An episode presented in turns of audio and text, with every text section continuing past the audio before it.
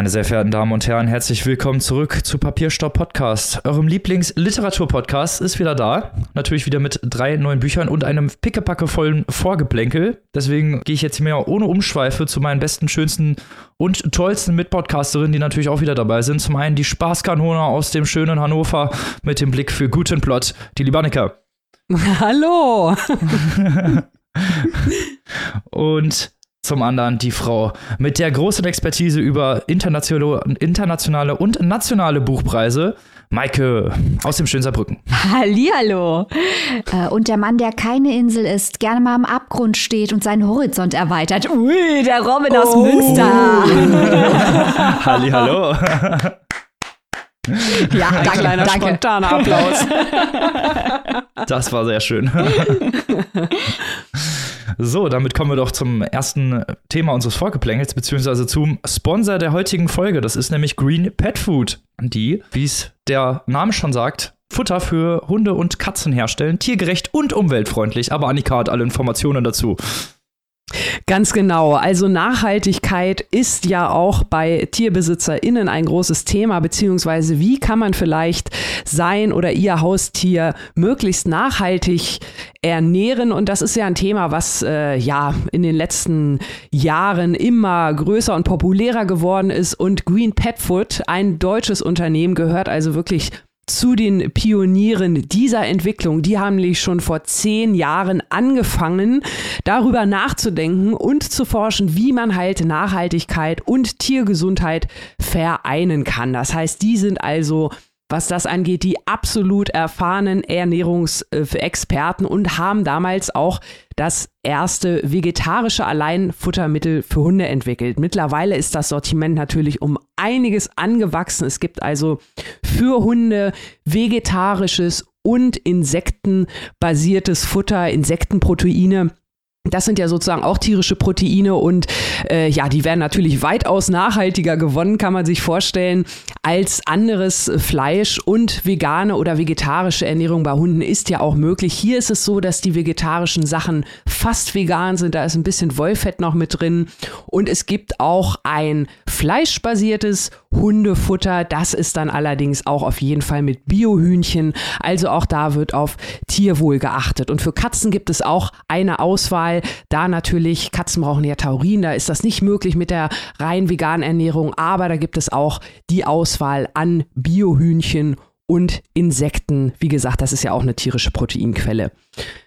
Das ist natürlich äh, für Leute interessant, die ihre Tiere nachhaltig ernähren möchten oder vielleicht auch Tiere, die nicht jedes Futter gut vertragen. Also auch da gibt es natürlich ja sensible Mägen, wie wir es auch von Menschen kennen. Nicht jeder Hund oder jede Katze verträgt alles gleich gut.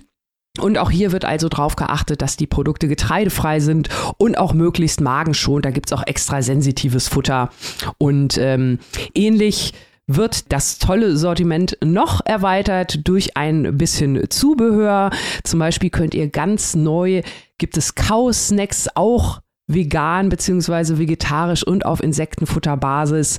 Und wir haben hier auch noch eine Charity Collection. Da gibt es auch noch ein bisschen Zubehör, Näpfe und vielleicht auch was für Frauchen und Herrchen. Und da ist das Tolle, wenn man da zuschlägt, dann gibt es auch noch eine Futtermittelspende und zwar für das Tierrefugium Hanau. Also, es ist auf jeden Fall ein Unternehmen, das ein tolles Angebot hat, das wir hier gerne als Sponsor unserer Sendung begrüßen und natürlich sollt ihr auch was davon haben, wenn ihr nämlich mal auf die Seite geht und euch die Produkte anschaut, green-petfood.de.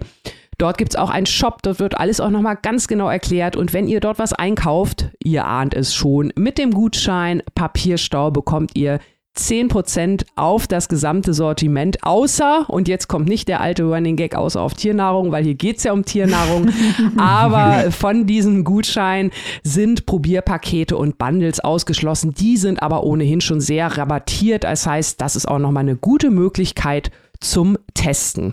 Und Green Pet Food, äh, das jetzt hier auch noch die ganz äh, quasi Podcast geprüfte Testimonial-Stimme aus dem Off, äh, das müsst ihr euch jetzt vorstellen. Das ist nämlich unser Podcast und einer von unseren Zweien, Susi, die hier bei mir mit zu Hause wohnt und die also auf das Futter von Green Pet Food schwört. Susi äh, Annika, du meinst ja? wohl, du wohnst bei Susi.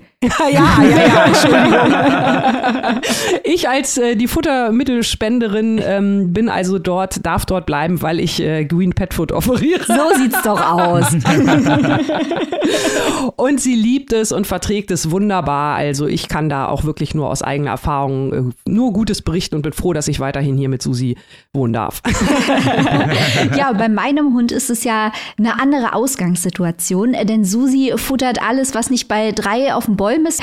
Mein Hund, ähm, der hat keine besseren Tischmanieren, aber eine Stoffwechselerkrankung. Deswegen möchte ich das nochmal besonders loben, dass Green Pet Food das Tierrefugium in Hanau unterstützt, denn die Tierheime sind voll mit Hunden, die solche Stoffwechselerkrankungen haben, weil es relativ teuer ist, die zu ernähren, weil die Spezialfutter brauchen. Und auch Elvis bekommt nur, mein Hund heißt Elvis, Spezialfutter, äh, das direkt beim Tierarzt verkauft wird wegen seiner Stoffwechselerkrankung, kann aber die veganen Cow-Snacks zum Beispiel von Green Pet Food äh, ohne Probleme essen. Also da ist auch was dabei, wie Annika eben schon gesagt hat, wenn Hunde Vorerkrankungen haben oder Allergien haben, irgendwelche besonderen Anforderungen bei der Ernährung, findet man auch was bei Green Pet Food. Deswegen wird Elvis da auch bald als äh, Vorkoster fungieren für die veganen Kausnacks. Genau, und das Ganze nochmal sozusagen im Bild. Schaut mal die Tage nochmal auf unserem Instagram-Kanal. Ähm, vielleicht gibt es da noch die ein oder andere Hundeverköstigung dann im Foto zu sehen. Wir bedanken uns bei unserem Sponsor Green Pet Food. Wie gesagt, schaut auf die Seite www.green-petfood.de und Gutscheincode Papierstau für 10%. Bis Ende Oktober, wohlgemerkt. Wir kommen zum nächsten Thema unseres Vorgeplänkels, denn es gab einen Shitstorm, der Dennis Scheck betrifft, deswegen nennen wir ihn hier inter, intern Scheckstorm.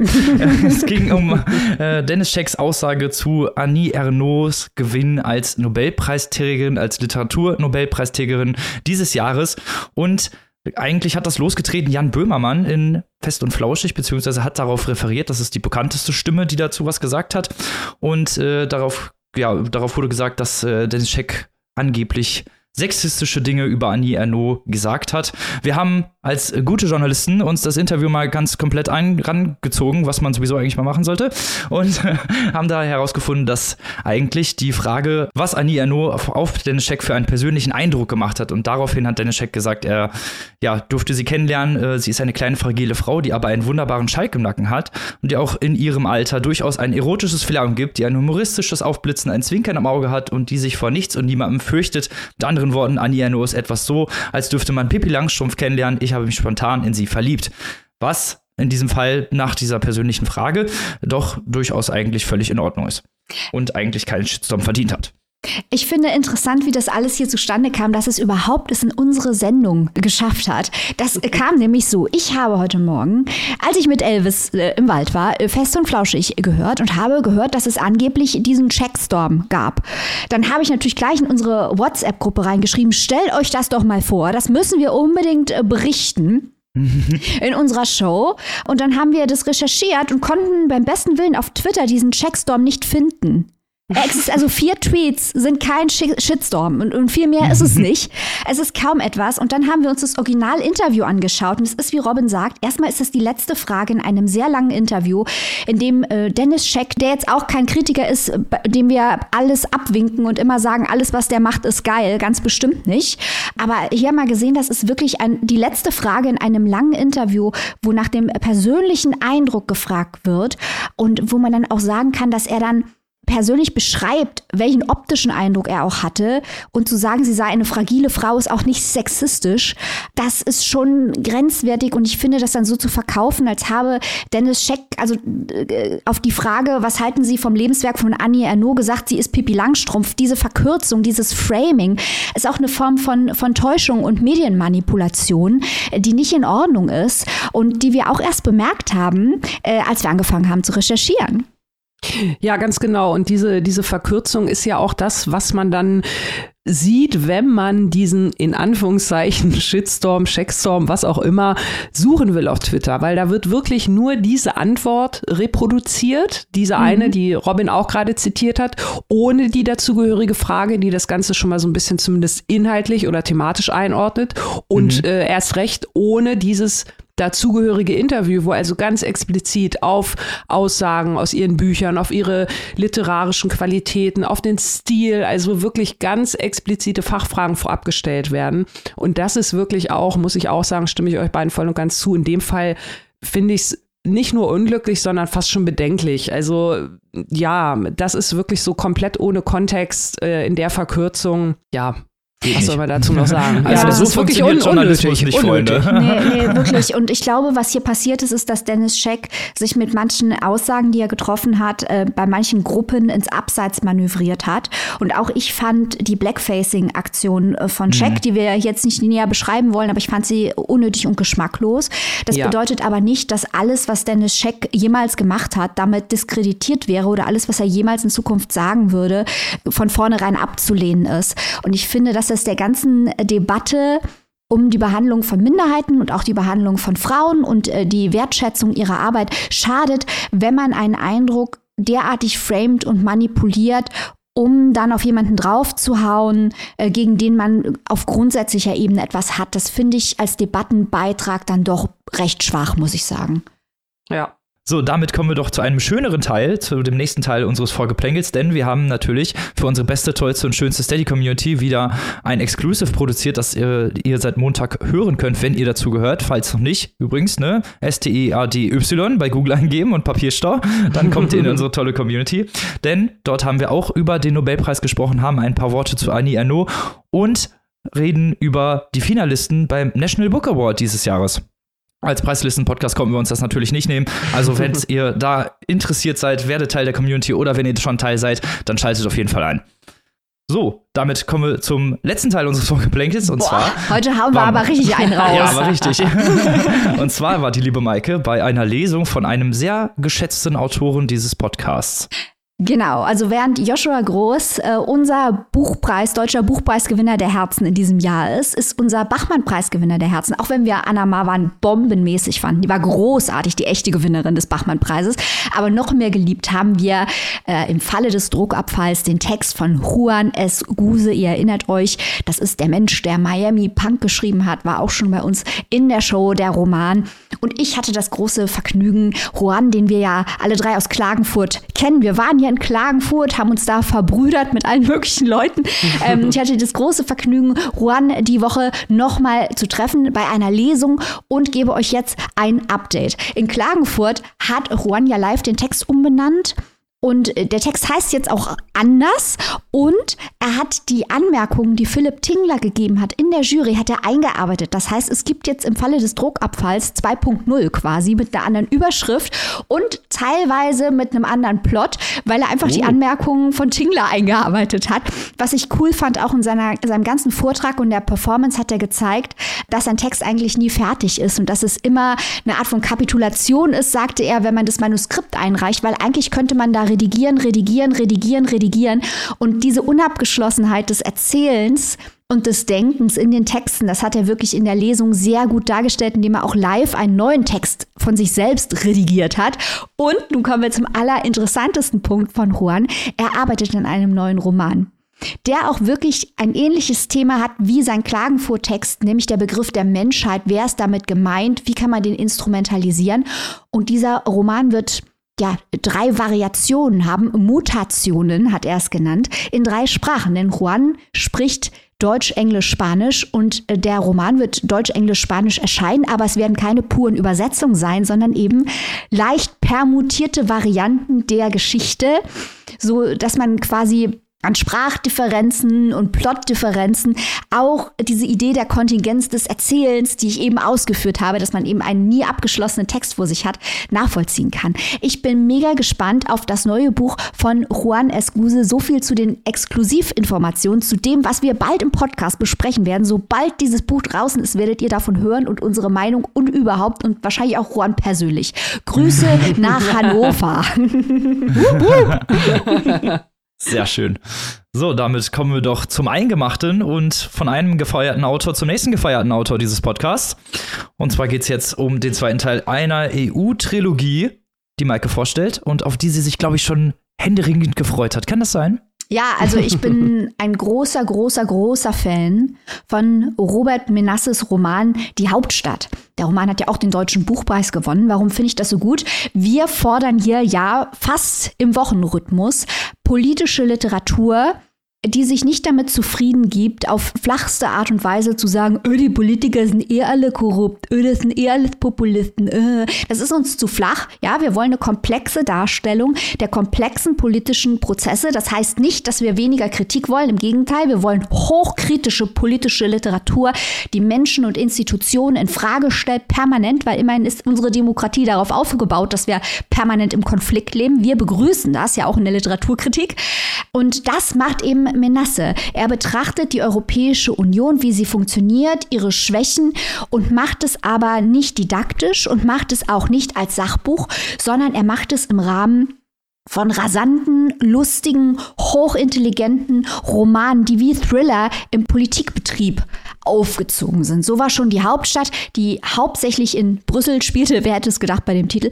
Ähm, aber hier heißt jetzt der Roman Die Erweiterung und ihr ahnt schon, worum es geht. Dieses Buch spielt im Jahr 2019, teilweise in Brüssel, aber hauptsächlich in Albanien und Polen. Denn hier geht es um eine sehr interessante politische Dynamik in Europa, nämlich dass Balkanstaaten wie zum Beispiel das proeuropäische Albanien, wo 85 Prozent der Bevölkerung dringend der EU beitreten möchten, große Probleme haben, zugelassen zu werden in die EU, während Staaten, die der EU schon angehören, äh, zum Beispiel Polen, äh, nationalistisch werden, EU-Recht brechen. Also wir sehen, dass es Mitgliedsländer gibt, die die EU mit Füßen treten, während andere, die dringend in die EU wollen, nicht rein dürfen. Und das ist das Thema von die Erweiterung. Und das ganze Buch basiert auf realen Begebenheiten. Also Albanien ist natürlich wirklich ein EU-Beitritts Kandidat einer der Westbalkanstaaten.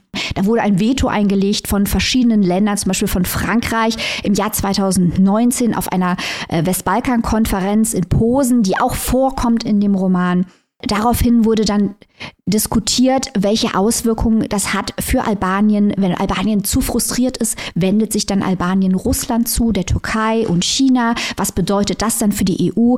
Diese realpolitischen, machtpolitischen Entwicklungen werden in diesem Buch diskutiert. Aber in diese Realität bricht, und da sind wir auch wieder bei Juan Escuse, der genauso arbeitet, äh, in die Realität bricht die Fiktion ein und die fiktionalen Entwicklungen, die Menasse hinzufügt, dienen dazu, zu illustrieren und zu erklären, welche äh, Befindlichkeiten und Machtstrukturen eigentlich in der EU am Werke sind. Also diese Erfindung, diese Lügen sollen die Wahrheit zum Vorschein bringen. Ein klassisches Prinzip der Literatur. Und ich habe ja auch eine interessante Tendenz festgestellt. Beim Buchpreis hatten wir schon ein paar Bücher, die auf Karl May verwiesen haben, um eben zu zeigen, wie Leben fiktionalisiert werden und Ereignisse erfunden werden in eigenen Biografien. Und auch hier verweist Menasse immer wieder auf Karl May, auf Durch das Land der Skipetaren. Also Karl May ist der heiße Scheiß in der deutschsprachigen Literatur.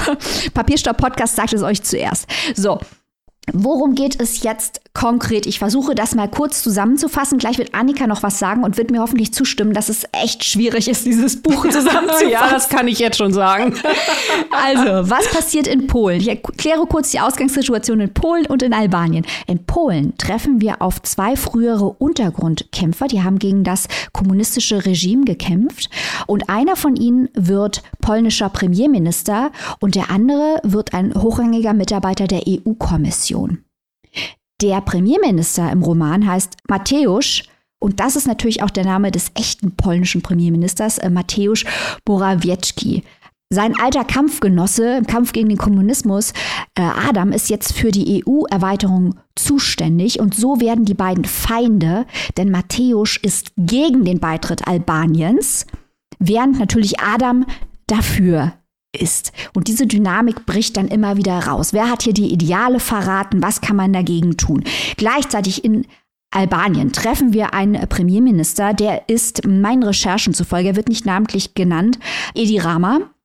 Die gibt es also auch äh, wirklich. Da sind einige Hinweise drin, dass es sich wohl um den echten Edi Rama hier handelt.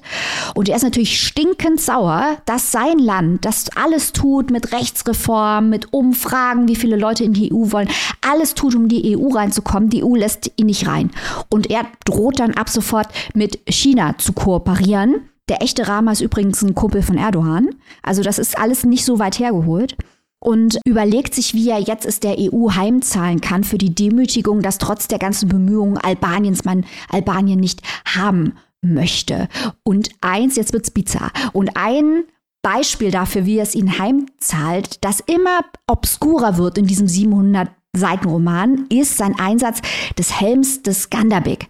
Skanderbeg hat nämlich, wie Alexander der Große gegen die Perser, äh, als Feldherr gegen die Ottomanen im 15. Jahrhundert äh, gekämpft in Albanien und ist quasi das nationale Symbol Albaniens. Und zwar aller Albaner, nicht nur denen in Albanien, sondern auch denen in Nordmazedonien, in Griechenland, in Kosovo, in Montenegro und in Serbien. Und er droht jetzt, der Premierminister, quasi alle Albaner in allen Staaten dort unter dem Helm des Skanderberg zu vereinen um die EU unter Druck zu setzen und der EU zu zeigen, dass Albanien ein echtes nationales Symbol hat, was die EU eben nicht hat. Und dieser Helm, noch eine aktuelle Debatte, befindet sich im Kunsthistorischen Museum in Wien. Also wird jetzt erstmal offiziell gefordert, dass dieser Helm aus der EU zurückgegeben wird. Ihr merkt schon, so viele Ideen, großartig. Wir treffen noch einen österreichischen Mitarbeiter der Kommission, Karl Auer, an dessen Beispiel gezeigt wird, wie all diese Menschen in verschiedenen Teilen Europas zusammenhängen, familiär und direkt, also dass alle Europäer und ihre historischen Schicksale in der Tiefe der Zeit verwoben sind. Eigentlich das wichtigste Thema immer von Menasse, dass die europäische Geschichte, die Hunderte und Tausende von Jahren immer präsent sind in allen Interaktionen zwischen Ländern und einzelnen Personen in der EU. Ganz viele andere echte Personen kommen noch vor. Sogar Ursula von der Leyen hat da ein paar Auftritte. Ähm, das Symbol der Schiffe ist ganz wichtig. Ein schwedisches Kriegsschiff wird angespielt. Flora, ein Schiff, mit dem Albanier 1991 äh, geflohen sind nach Italien nach dem Fall des Eisernen Vorhangs. Dann gibt es eine Kreuzfahrt auf der SS Skanderbeg. Also dieses ähm, äh, Schiff auch als Symbol des Mittelmeerraums und der Flüchtlingskrise spielt eine große Rolle. Ihr merkt schon, alle aktuellen europäischen Debatten hat Minasse hier sehr erfolgreich reingerührt. Und jetzt denkt ihr vielleicht, ich komme auch gleich zum Ende, jetzt denkt ihr vielleicht, das ist ja unfassbar kompliziert und unfassbar viel los und so viele politische Themen und 700 Seiten. Um Gottes Willen, lass mich damit in Ruhe. Auf gar keinen Fall. Dieses Buch ist so lustig und rasant und intelligent und vielschichtig. Ich habe mich keine Sekunde gelangweilt gelangweilt, weil man sich in dem Buch auch sehr gut zurechtfindet, muss ich sagen. Trotz der Vielzahl an Personen, der Vielzahl an Themen merkt man, dass das Hauptthema einfach ist, dass die Geschichte immer gegenwärtig ist und dass die Dynamiken der Geschichte ausgenutzt, bekämpft, genutzt werden können. Also wie geht man mit der Geschichte um? Was möchte man für Europa? Es gibt noch Nebenthemen wie zum Beispiel Recht gegen Gerechtigkeit, Gender-Themen spielen eine Rolle. Das Schwein aus Teil 1, falls ihr euch an das erinnert, ist jetzt eine Ziege. Das erkläre ich aber nicht näher. Also auch diese witzigen Tiermetaphern sind immer noch da. Es fühlt sich wahnsinnig kurz an, obwohl es sehr lang ist. Äh, man merkt, dass Menasse längere Zeit in Tirana gelebt hat, in der Hauptstadt Albaniens, um zu recherchieren und auch mit Dolmetschern durch das Land gereist ist. Und eine ganz wichtige Botschaft für ihn, hat er jetzt auch schon im ersten Interview gesagt, ist eben, dass man am Beispiel Albaniens sieht, weil die Albaner eben nicht alle in Albanien wohnen, dass es die Zukunft der EU ist, aus seiner Sicht den Nationalstaat in Frage zu stellen. So. So viel jetzt erstmal zu diesem Buch Annika. Habe ich das halbwegs vernünftig zusammengefasst oder habe ich was Wichtiges vergessen? Dann ergänze es bitte.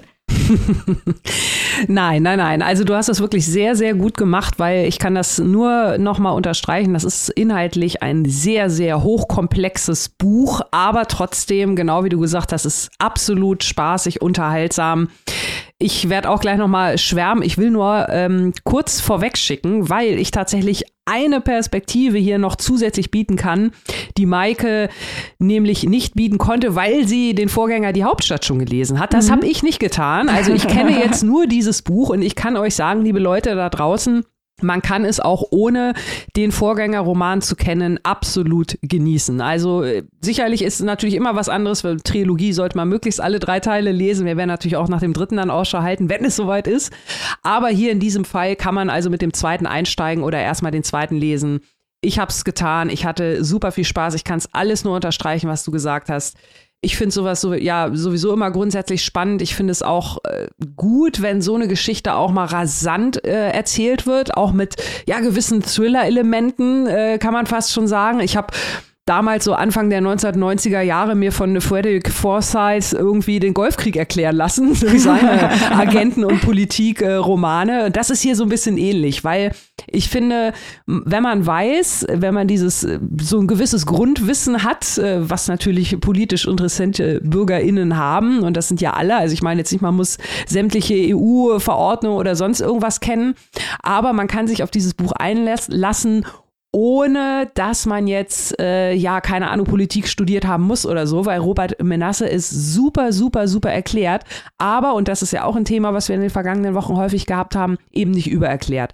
Er erklärt es anhand von Charakteren, die rund sind, die glaubwürdig sind und bei denen es richtig Spaß macht, diese europäische Geschichte, Maike, wie du es gerade auch geschildert hast, aus so vielen Perspektiven und vor allem auch Zeitebenen zu sehen, mhm. weil es mhm. ja teilweise wirklich Generationen zurückgeht und dann auch wirklich länderübergreifend und dann aber auch wieder reingezoomt auf diese ganz aktuellen Sachen. Ich fand zum Beispiel, das ist ja auch eine, ein Kritikpunkt, der der EU häufig immer vorgeworfen wird, dieser überbordende Bürokratie oder diese, diese ganze Bürokratie. Und hier sieht man auch mal, wie teilweise auch innen diese Bürokratie wirkt, wie kompliziert es ist in so einer EU, in der halt, wie du gerade schon gesagt hast, Nationalgrenzen vielleicht teilweise ja verschwimmen oder auch die, ähm, weil man mehrere Staatsbürgerschaften hat, weil man also im wahrsten Sinne des Wortes ein eine europäische Bürgerin sein möchte. Aber das ist gar nicht so einfach. Das wird ja auch an, schön an so verschiedenen bunten Familienkonstellationen erklärt, mit verschiedenen Staatsbürgerschaften, die Kinder. Ja, wer geht wo zur Schule, welche Ausbildung? Und das ist alles gar nicht so einfach. Und das fand ich halt auch das ist alles so lebensecht und so unterhaltsam und auch so schlau erzählt. Also wirklich ein absolut toller Roman. Ich bin auch wirklich äh, begeistert, weil er halt nicht nur so gut unterhält, sondern weil man so viel lernt. Allein, was ich über das Land Albanien gelernt habe. Wahnsinn. Mhm. Leute, lest das. Ihr glaubt es nicht. Irre Plots. Wahnsinn. Also das macht richtig, richtig Spaß und ähm, ist halt auch hochpolitisch und absolut up to date.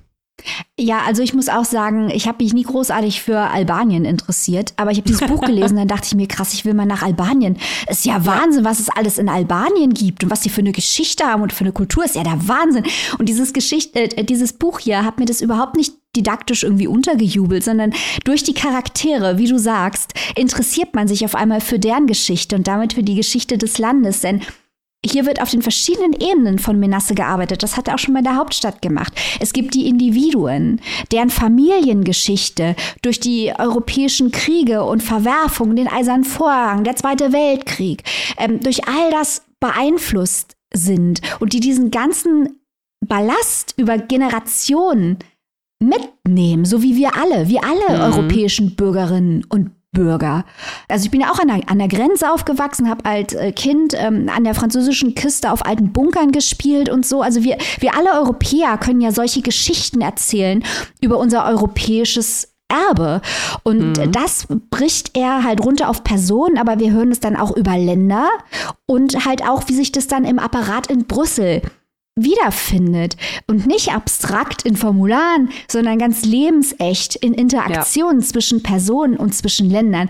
Und das liebe ich total. Und dann eben auch diese abstrakteren politischen Zusammenhänge die sich aus diesen persönlichen Schicksalen, äh, die sich zusammen addieren zu unserem europäischen Schicksal, in unserer europäischen Geschichte ergeben. Also hier zum Beispiel auch Warum ist überhaupt Polen dagegen, dass Albanien in die EU kommt? Ja, weil Albanien muslimisch ist und Polen ist katholisch. Und dann heißt es aber, ja, aber Polen hat 40 Millionen Katholiken. Da hat auch keiner gesagt, da kriegen die Katholiken Übergewicht in der EU. Mhm.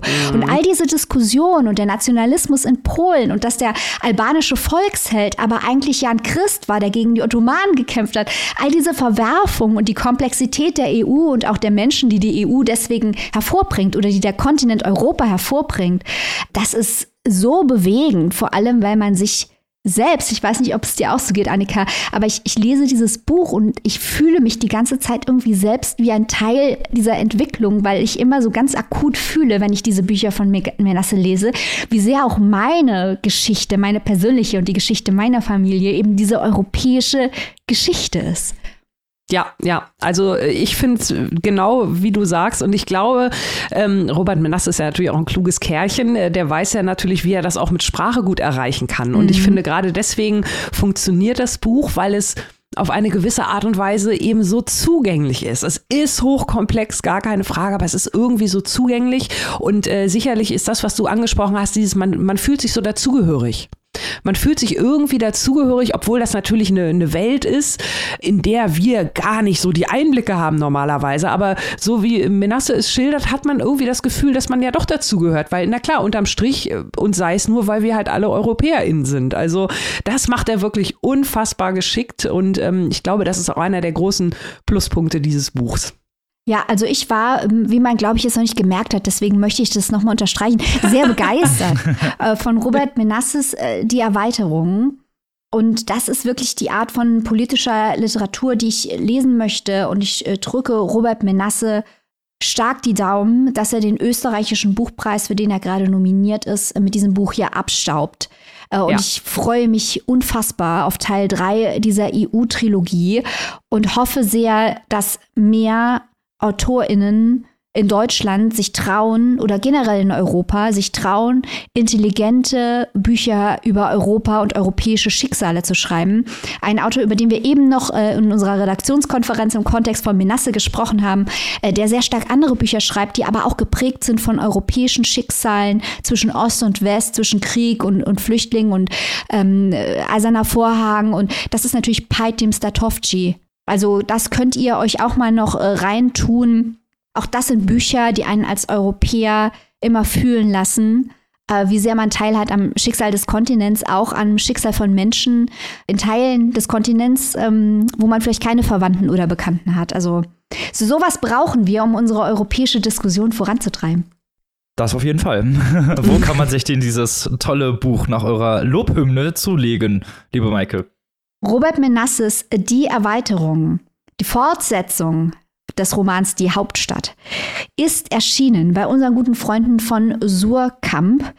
Das äh, gebundene Buch kostet 28 Euro, aber 700 Seiten, wie ihr wisst, und die keimfreie E-Book-Edition 23,99. Brandfrisch erschienen. Schnappt euch den neuen Menasse, es lohnt sich.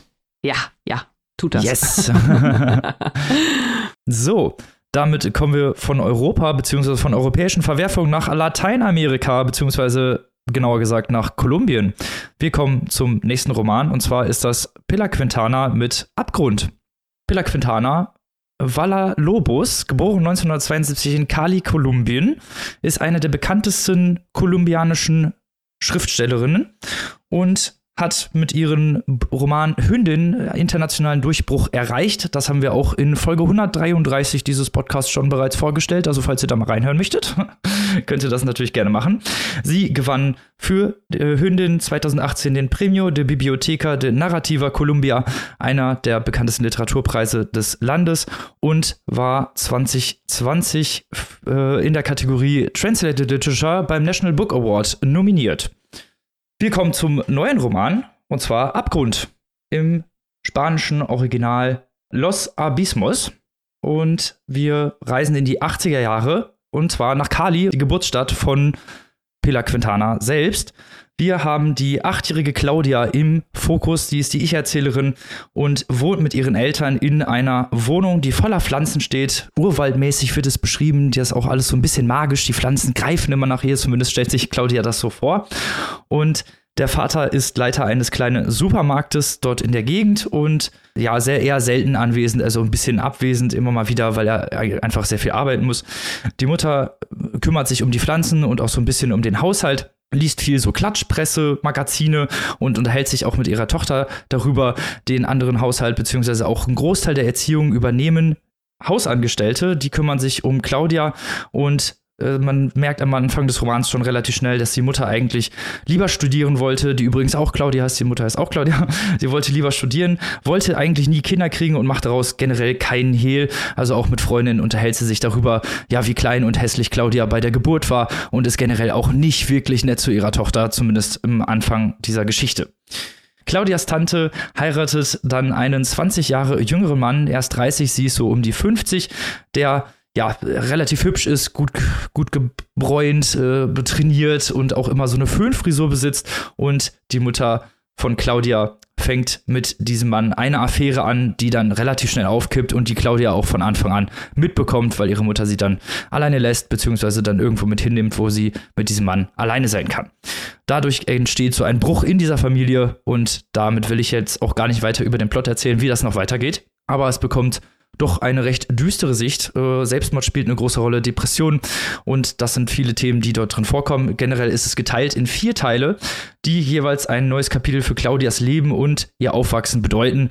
Wir haben dann zum Beispiel in dem ersten Teil dieses Regretting Motherhood, habe ich ja gerade schon erzählt, und die Beziehung zu den Eltern zueinander und auch so ein bisschen, ja, dieser leichte Bruch, der schon so zwischen den Eltern entsteht, das merkt man schon. Und äh, im zweiten haben wir dann Betrug und die Folgen des Betruges und die Traumata, die für dann Claudia, für diese junge, für dieses junge Mädchen entstehen. Drittes ist die Besserung der Verhältnisse und viertes, sagen wir mal ganz locker, Depression, ohne dass ich hier zu viel spoilern möchte. Die ganze, das Ganze wird natürlich, wie ich gesagt habe, aus der Ich-Erzählerin Claudia erzählt, aus dieser sehr, sehr kindlichen Perspektive, die trotzdem viele von diesen erwachsenen Themen mitbekommt.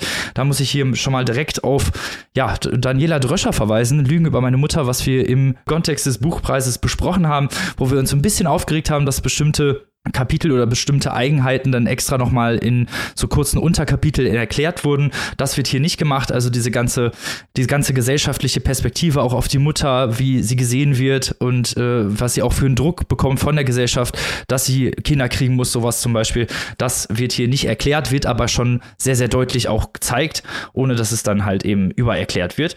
Die kindliche Perspektive kriegt halt auch viele Sachen mit. Also man merkt das durch diese Erzählstimme, dass zum einen dieser Gossip, diese Klatschsachen eigentlich eigentlich nichts für Kinder, wo es dann darum geht, dass Grace Kelly sich umgebracht hat, etc. pp. Äh, dann natürlich die Affäre und verschiedene Traumata, die die Mutter selbst erlebt hat, weil ihre eigene Mutter dann wiederum auch, ja, eigentlich keine Mutter sein wollte und da genauso wenig ein Hehl drum gemacht hat. Also da sieht man, dass sich das durch die Familie zieht und äh, die Verhältnisse und Dynamiken innerhalb dieser Familie und auch zwischen verschiedenen Charakteren, also meistens ist es auf diese Familie oder beziehungsweise weitere Kreise dieser Familie bezogen, also verschiedene Cousins und Cousinen, mit denen die zu tun haben. Und diese Dynamiken und Verhältnisse werden hier relativ gut erklärt, auch aus dieser kindlichen Perspektive sehr, sehr gut erklärt. Äh, es gibt dann noch eine lebensgroße Puppe, die Claudia irgendwann hat, die dient so ein bisschen als Katalysator für Claudias Einsamkeit, die eben von ihrer Mutter zurückgewiesen wird, der Vater wenig anwesend und auch die Traumata, die durch diese Affäre entstehen, durch, die durch diese Affäre entstehen und auch durch diesen Bruch in der Familie.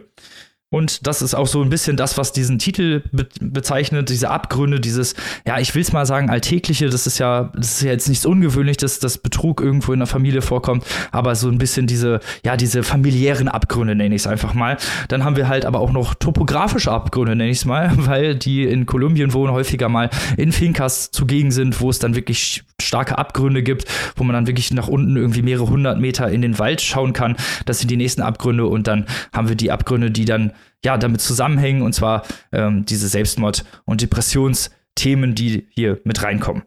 Atmosphärisch ist das Ganze sehr, sehr gut geschildert. Äh, man hat es eben aus dieser kindlichen Perspektive. Ich dachte tatsächlich am Anfang, dass Cali ein kleines Dorf ist, bis ich gegoogelt habe und gemerkt habe, das ist die drittgrößte Stadt in ganz Kolumbien. Aber aus, dieser, aus dieser kindlichen Perspektive erzählt, ist es natürlich alles so ein bisschen hermetisch und auch so ein bisschen, ja, ich nenne es mal fast magisch durch, durch diese Kinderaugen. Also ich finde, das hat Pilar Quintana hier sehr, sehr gut umgesetzt.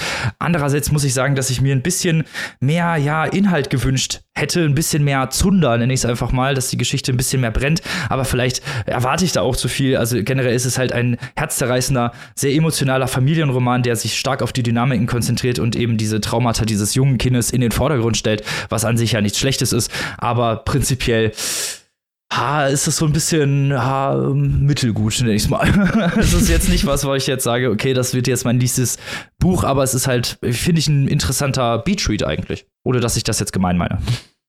Aber Robin, was mich jetzt hier interessiert, diese ganze Regretting Motherhood-Debatte, die ist ja mega kontrovers. Und für euch da mhm. draußen zur Info, keiner von uns dreien hat ein äh, Pferd beziehungsweise ein Kind in diesem Rennen. Ne? ähm, aber es wird ja super kontrovers diskutiert. Dürfen Frauen sowas überhaupt sagen? Und wenn sie es sagen, zu wem sagen sie es? Was sollen denn die Kinder denken, wenn sie es mal lesen? Bla bla bla. Und das ist jetzt die kindliche Perspektive. Wird da auch durchgearbeitet, wie das Kind es erlebt, dass ihre Mutter und ihre Großmutter äh, unglücklich waren in ihren Mutterrollen? Ja, also es wird so erklärt eben, dass, dass diese Aussagen, die die Mutter teilweise über die junge Claudia trifft, halt äh, schon tiefe Narben hinterlassen. Also das ist schon was, an das sie sich häufig erinnert und vor dem sie auch ständig Angst hat. Also das wird schon durchaus durchgearbeitet, dieses Thema. Es ist nicht das, was mega im Fokus steht, aber es kommt auf jeden Fall doch so weit vor, dass, es, dass man sagen könnte, es wird bearbeitet. Also es ist, äh, ich weiß, was du meinst, es ist sehr hoch kontrovers, aber in diesem Fall wird es halt doch wirklich gut durchgearbeitet, gerade in der Zeit der 80er, ähm, wo es auch nochmal vielleicht eine andere gesellschaftliche Perspektive darauf gibt, als es das heute gibt. Robin, mich würde mal interessieren, dein, dein äh, gerade eben deine Bewertung fiel ja jetzt so ein bisschen mittelgar aus oder so halbwarm, lauwarm, sagt man, glaube ich. Das war ja bei Hündin damals ähnlich, oder? Wie würdest du die beiden Bücher miteinander vergleichen? Kann man das überhaupt oder welches, welches ist da, hat sich da eine Entwicklung ergeben von Hündin jetzt zu dem neuen?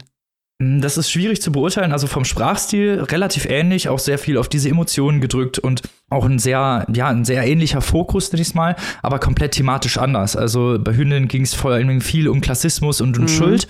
Das ist hier ganz anders, weil es halt um diese, ja, um die kindliche Perspektive in einer zerrütteten Familie geht, da wo ganz andere Traumata entstehen, als es in dem ersten Roman der Fall war. Äh, vergleichen kann man die halt, wie ich gesagt habe, schon im, Spra im Sprachstil generell selber und auch auf diese, den Fokus auf die jeweiligen Figuren. Ich finde, das macht Pilar Quintana tatsächlich sehr gut, aber da war es bei Hündin auch so, dass mir so ein bisschen, ja, das, das weit, das weit gefächerte gefehlt haben. Es ist, mhm. äh, wie Philipp Tingler sagen es ist alles ein bisschen hermetisch auf die bestimmten Verhältnisse bezogen und deswegen ähm, hätte hätte mir so ein bisschen der Weitblick, vielleicht auch ein bisschen mehr, dass Kolumbien als Land vorkommt oder die Umbrüche, die in diesem Land stattgefunden haben, mehr in den Fokus gerückt wird, weil das doch eine sehr interessante Geschichte ist, die Kolumbien zu bieten hat. Und das, ähm, ja, hätte man durchaus doch immer ein bisschen noch mit einfügen können, finde ich. Also du forderst hier auch mehr Politik, das finden wir gut. Ja, ja, genau, ja Annika, ich wollte ja. auch gerade sagen, du willst mehr Robert Menasse bei Pilar Quintana. ja, so kann man es sagen. Also, das ist jetzt nur eine Möglichkeit, wie man es vielleicht noch hätte, etwas hätte weiter fächern können. In diesem Fall ist es so ein bisschen eben auf diese Familie bezogen. Vielleicht ist das auch nichts Schlechtes, aber so ein bisschen mehr drumrum hätte mir halt besser gefallen. Trotzdem ist es natürlich, wie, wie ich schon gesagt habe, ein wirklich ein, ein gut zu lesendes Buch, das sich auf die Themen fokussiert, die es eben auch behandelt. Deswegen würde ich schon sagen, dass man es sehr gut lesen kann. Vielleicht halt eben irgendwie am Strand oder am Pool oder so ist es halt jetzt kein Buch, was einen so mega krass in Atem hält. Was ja aber auch nichts Schlechtes sein muss. Abgrund von Pela Quintana erschienen bei unseren Freunden von Aufbau Verlag 250 kurze Seiten für 22 Euro in der Hardcover-Variante erhältlich und 16,99 Euro als E-Book-Variante. Übersetzung hat Mayela Gerhardt gemacht aus dem Spanischen. Finde ich auch sehr gut. so, damit kommen wir zum letzten Roman. Und zwar geht es jetzt von Lateinamerika nach Afrika, beziehungsweise in ein fiktives afrikanisches Land und eine Insel. Genau, eine Insel steht hier im Vordergrund.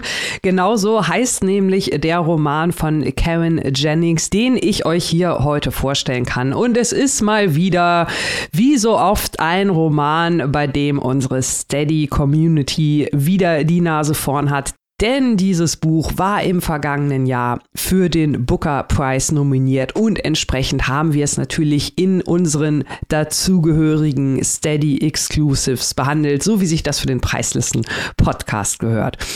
Karen Jennings, also eine Autorin aus Südafrika, die bereits fünf Romane veröffentlicht hat, das jetzt hier aber eine Insel frisch erschienen, ist tatsächlich der erste Roman von ihr, der auf Deutsch erscheint, was vielleicht auch mit der Booker Nominierung Nominierung zu tun haben dürfte. Ich glaube, in 18 Sprachen wurde es jetzt übersetzt. Also das Interesse ist groß. Und deswegen stellen wir es hier heute euch einmal etwas ausführlicher vor.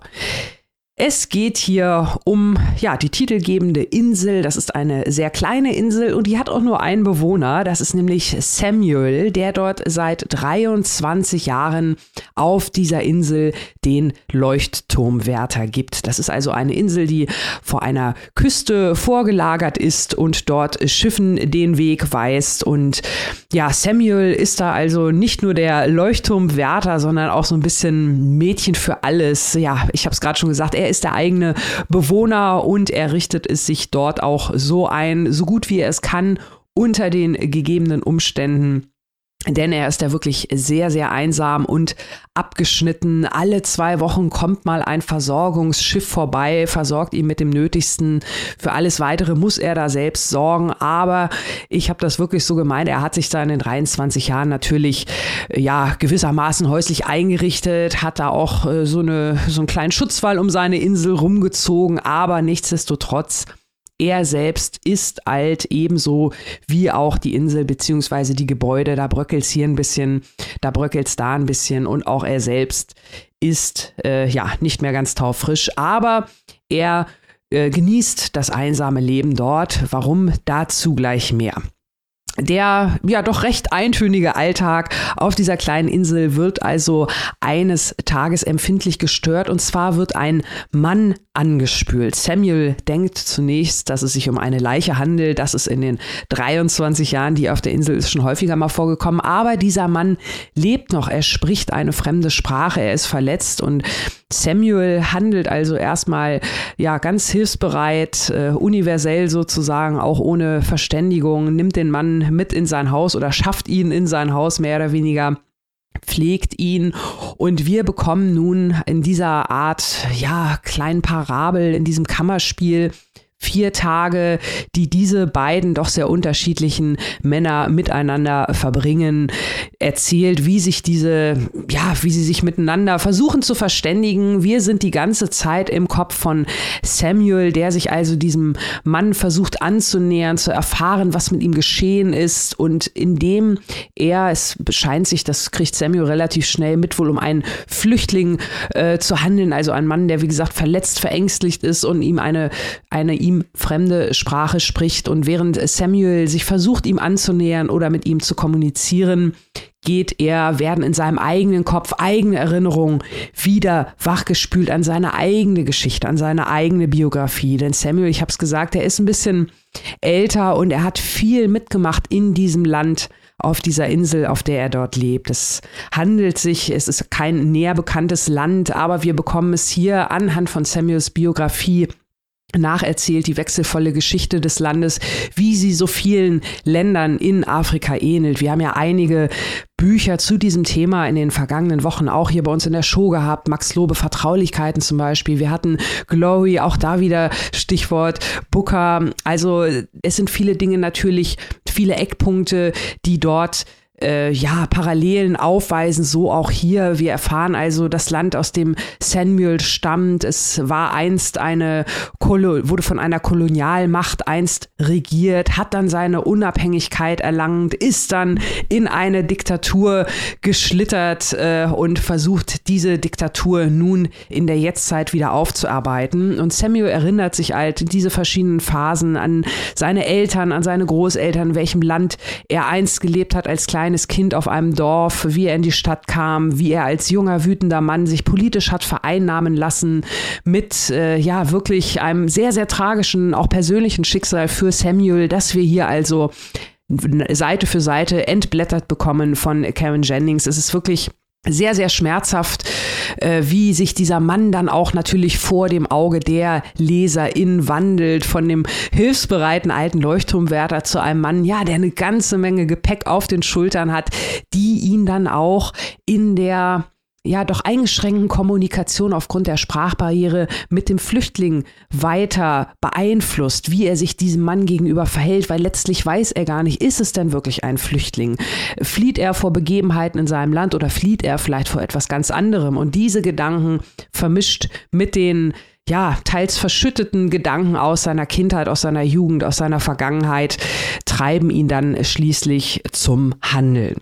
Das Ganze ist also wirklich, ja, sehr schön aufgeschrieben. Mir hat die Sprache hier sehr gut gefallen. Mir hat natürlich die Geschichte an und für sich gut gefallen. Ich habe es ja gerade schon gesagt, wir hatten schon äh, diverse interessante Einblicke in verschiedene afrikanische Geschichten. Hier ist es halt zum einen natürlich, ja, weitaus weiter gefasst. Eine Parabel möchte man schon fast sagen. Man kann hier natürlich auch überlegen, welches Land genau könnte gemeint sein, beziehungsweise es geht vielleicht gar nicht so um ein genaues Land, sondern um natürlich diese Abläufe, die in vielen Ländern stattgefunden haben. Erst die Unterdrückung von extern, dann die Unabhängigkeit, dann die Unterdrückung vielleicht von intern oder ähnliches. Das ist ein Schicksal, das viele Länder haben. Gleichzeitig haben wir diese Insel hier, auf der sich dieser Leuchtturmwärter abschottet. Da kann man ja fast schon, hat man ja fast schon ganz schlimme Assoziationen zu der Festung Europa, die sich halt auch abschottet gegen die Flüchtlinge, die dann hier ja auch auf der Insel dann landen. Also das fand ich sehr, sehr schön erzählt und auch interessant. Das ist eine Geschichte, über die man gerne nachdenkt. Das Ganze ist aus einer Kurzgeschichte entstanden. Ich finde, das merkt man hier an der einen oder anderen Stelle. Also für mich war die Länge auch gerade genau richtig wichtig mit 240 Seiten. Viel länger hätte es, glaube ich, auch nicht sein dürfen. Viel länger hätte es auch nicht getragen. Also das vielleicht so eine, so eine kleine Kritik äh, an der Geschichte, aber rundum erzählt und vor allem auch das Ende. Also Karen Jennings, sie erzählt das konsequent bis zu Ende durch. Das hat mir auch sehr gut gefallen. Jetzt möchte ich aber gerne mal hören. Maike kennt es ja schon vom Booker. Robin hat jetzt auch mitgelesen. Wie findet ihr die Geschichte? Und vor allem habe ich das auch so ansprechend zusammengefasst. Da will ich mir jetzt auch mal Feedback einholen. ja, auf jeden Fall, Annika. Äh, dieses Buch war ja, wir erinnern uns zurück, äh, vor langer Zeit, nämlich letztes Jahr, war dieses Buch der Überraschungseintrag auf der Booker Longlist. Mhm. Karen Jennings hat niemand kommen sehen. Und äh, wir alle in der Booker Community haben uns darauf gestürzt, weil wir dachten, wo kommt das her und was ist das? Und ähm, das wurde wirklich universell geliebt. Das war einer meiner Favoriten auf der ganzen Liste, weil es so genial mit der Angst arbeitet. Mit mhm. der Angst vor dem Fremden. Und der normale Impuls ist ja in der Literatur oder generell in unseren Diskussionen, die Angst vor den Fremden zu diskreditieren. Und dieses Buch sagt natürlich nicht, die Angst vor den Fremden ist toll, weiter so, aber es macht das Ganze sehr, sehr viel komplexer, denn auf dieser Insel gibt es einen Leuchtturm und eine Mauer. Mhm. Und äh, diese, diese zwei Metaphern quasi, der Leuchtturm der ja äh, für die Erhellung steht. Und das ist die Destination, dass man die Insel findet und die Mauer, aber eben die Abschottung. Die sind im ständigen Kampf in Samuel, der den Flüchtling nicht fürchtet, weil er irgendwie xenophob ist oder ein Mann voller Hass, sondern weil er schwer traumatisiert ist durch seine Vergangenheit und nicht in der Lage ist, sich mit dieser Person, mit diesem Flüchtling auszutauschen und entsprechend auch nicht weiß, was dieser möchte. Und in diesem, diesem Feld Feld, in diesem Diskursfeld, das dann da aufgemacht wird, äh, wie du sagtest, Annika, ne? man denkt an die Festung Europas, man denkt an die Flüchtlingskrise, man denkt ähm, ja, an, auch an europäische Politiken und auch afrikanische Politiken, was Bürgerkriegsflüchtlinge angeht. Und das alles ist hier aufgenommen. Kolonialisierung, Diktatur, mhm. korrupte Pseudodemokratien in Afrika, das alles spielt eine Rolle. Äh, Erniedrigung ist ein ganz, ganz wichtiges Thema. Gegenseitige mhm. Erniedrigung, die zu Angst führt, zu Vertrauensverlust, der Unfähigkeit, Vertrauen zum Fremden überhaupt aufzubauen und der Wunsch zur Zugehörigkeit, weil Samuel, die, die Insel ist ja das Einzige, wie du sagtest, was ihm noch bleibt. Ähm, mhm. Die Insel ist das Einzige, was ihm gehört und das soll er jetzt teilen. Und das fällt ihm schwer. Und das wird so intelligent hier äh, besprochen, dieser Kreislauf der Angst. Das hat mich unglaublich mhm. beeindruckt. Und dieser Verweis auf, von der Insel, der geht natürlich auch zurück äh, auf John Donne. Da heißt es ja bei ihm, no man is an island entire of itself. Every man is a piece of the continent, a part of the main. Also das kein, niemand, kein Mensch ist eine Insel. Und mit dieser Idee spielt eben auch das Buch eine Insel. Kann Samuel eine Insel sein? Die Insel als Metapher, er selber als Mensch allein und einsam, selbstgenügsam oder braucht er nicht jemand anderen? Ähm, mich hat das unglaublich äh, bewegt und mir hat das wahnsinnig viel Spaß gemacht, das Buch. Ich kann mich eurem Urteil nur anschließen. Also mir hat es auch sehr gut, gefallen. Ich bin ja erstmal erstmal kleiner Hottech von mir persönlich. Ich liebe ja Bücher über Leuchtturmwärter und Inseln, wo Leuchttürme draufstehen. Das ist, das ist Literaturkritik at its best. Ja, genau. Ich dachte, ich fange mit dem schwächsten Argument mal an. Denn äh, also generell hat mir dieser, dieser Sprachstil, diese Atmosphäre, die da auf dieser Insel herrscht, so toll gefallen. Auch so diese leicht plastischen Alltagssituationen, die beschrieben werden, wie er was wegmacht, wie sein Alltag generell überhaupt aussieht. Auch so dieses, das ist ja fast Eskapismus, wie er sich aus diesem Leben herausgezogen hat und auf diese Insel gegangen ist, weil ihn das Leben einfach enttäuscht hat. Und diese Enttäuschung äh, und die Angst, du hast es ja gerade nochmal angesprochen, Maike, die spielt halt eine so zentrale Rolle dass er auch die Erinnerungen an das, die Festlandzeit nächst einfach mal, die Samuel hat, ja immer zusammenfallen. Es sind ja Erinnerungsfetzen, die halt teilweise mitten in den Kapiteln drin sind, teilweise äh, davon alleinstehend, aber auch teilweise so diese ja, Erinnerungen, diese Traumata, die Samuel erlebt hat, sich mit in diesen Text ranziehen. Und das hat mir tatsächlich sehr, sehr, sehr, sehr, sehr, sehr gut gefallen.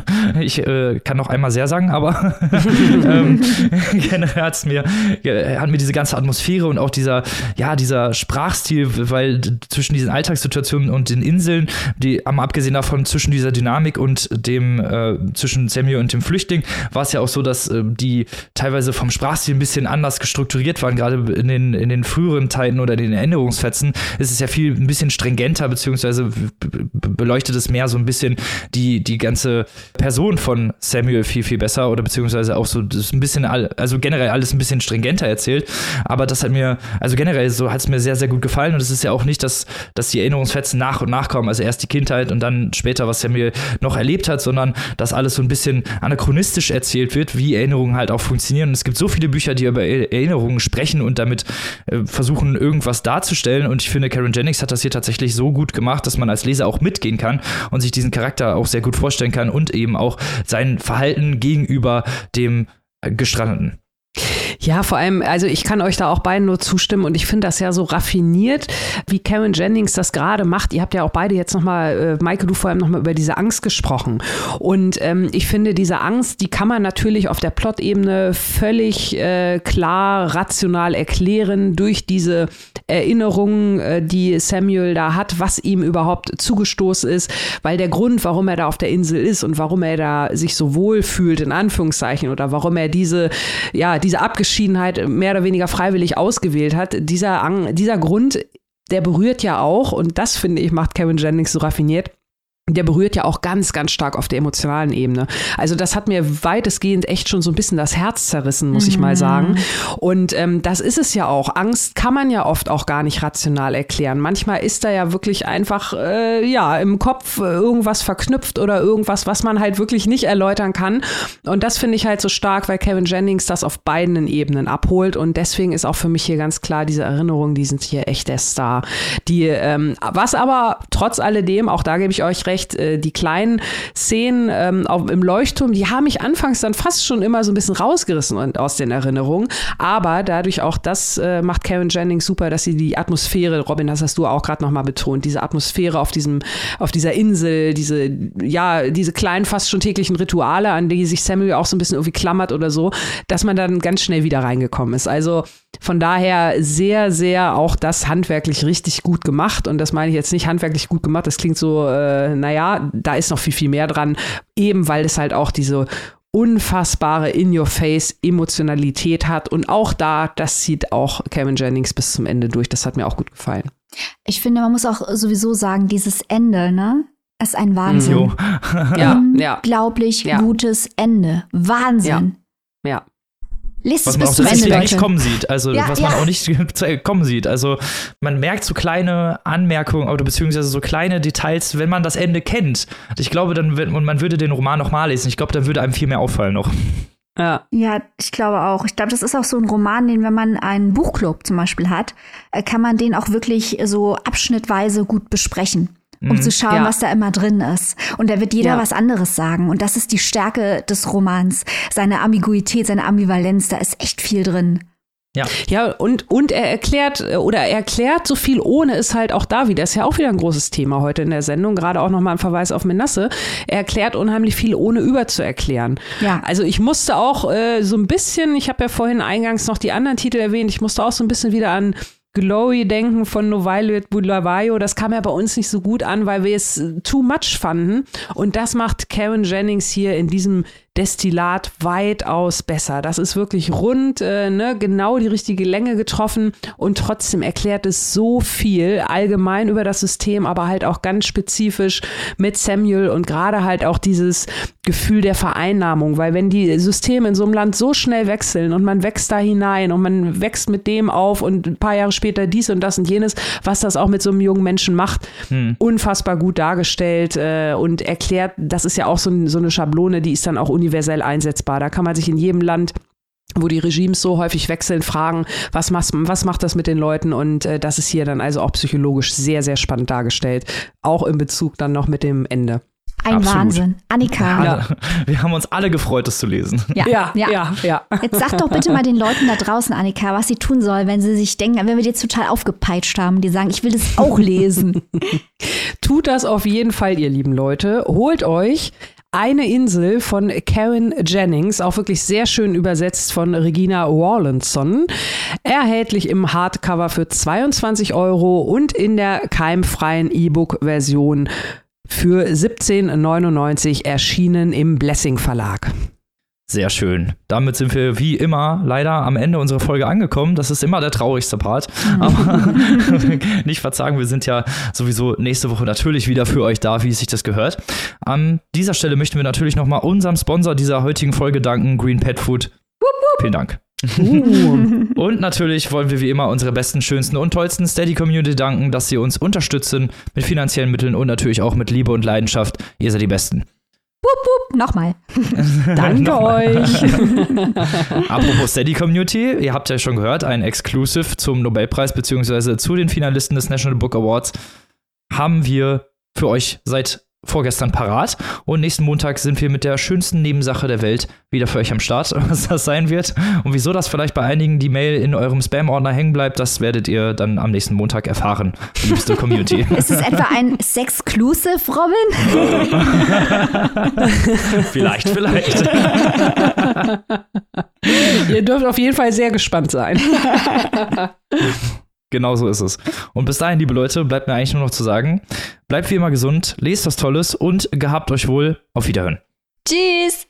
Tschüss.